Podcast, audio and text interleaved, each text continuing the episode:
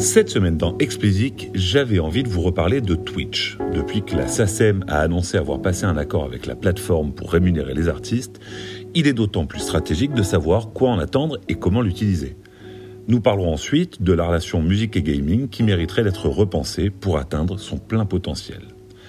Attaquons donc par Twitch.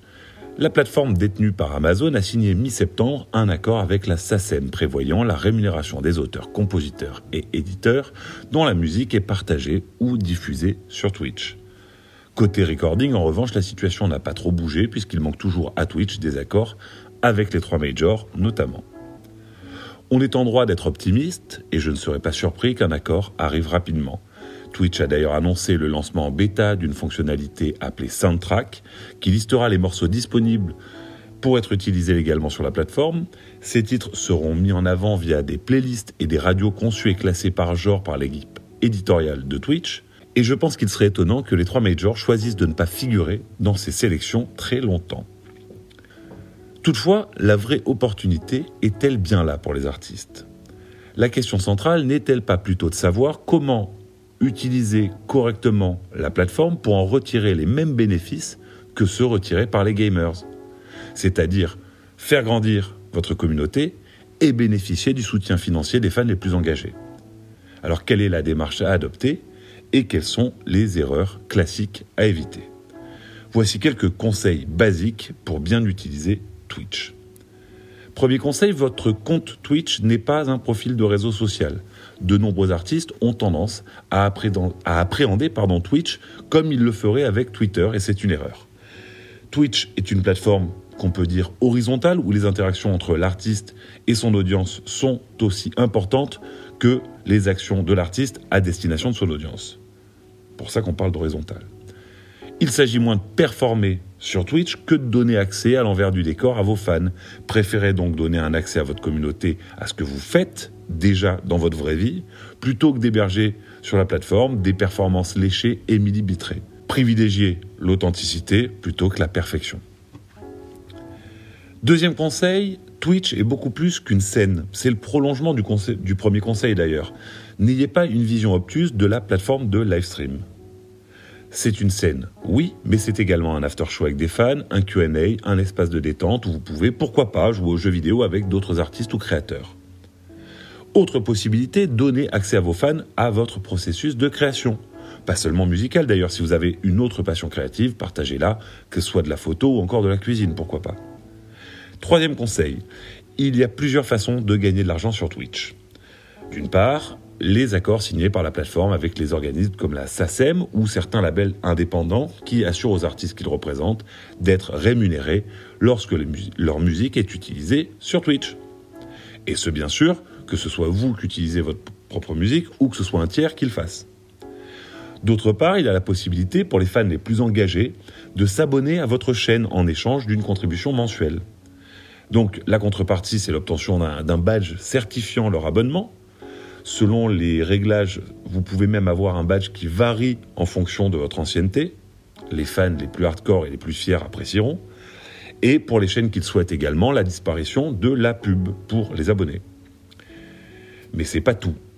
Ils peuvent également, pour les plus hardcore parmi les hardcore, payer pour que leur message ait plus de visibilité lors des chats sur vos lives. Là encore, s'applique le principe de Pareto, 20% des acteurs génèrent 80% des revenus.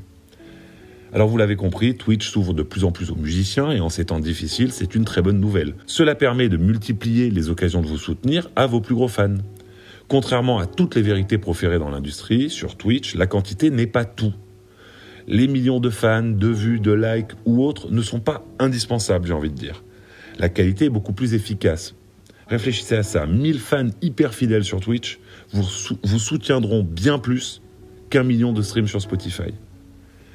Et enfin, quatrième conseil, mais c'est peut-être le plus basique, c'est commencer par observer.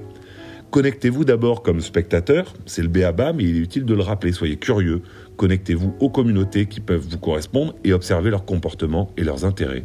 Vous en ressortirez riche d'enseignements sur leurs attentes. Pour conclure, sur Twitch, les musiciens doivent comprendre et réinterpréter les codes du gaming. Cela sera peut-être le premier pas vers une symbiose entre les deux divertissements. Ce qui nous fait une extraordinaire transition avec notre second sujet du jour qui est inspiré par un article paru chez l'excellent cabinet Media en début de mois et qui se pose la question de comment repenser la place de la musique dans gaming. À l'heure actuelle, il y a deux types de deals liant les deux mondes. Faire la synchro d'un titre dans un jeu ou inciter un joueur, ou plus généralement un influenceur, à jouer votre morceau dans les contenus relatifs au gaming. Par exemple, jouer votre titre lors d'un live stream sur sa chaîne. Dans les deux cas, ces deals sont des leviers pour générer des streams sur les plateformes de streaming et vendre des tickets de concert. Enfin, pour le moment, cette seconde option est éteinte. Mais ainsi, l'objectif, lorsque la plupart des artistes se rapprochent du gaming, est de rediriger une partie de l'audience des gamers, à laquelle ils sont donc exposés, vers les services où ils peuvent streamer la musique de l'artiste en question.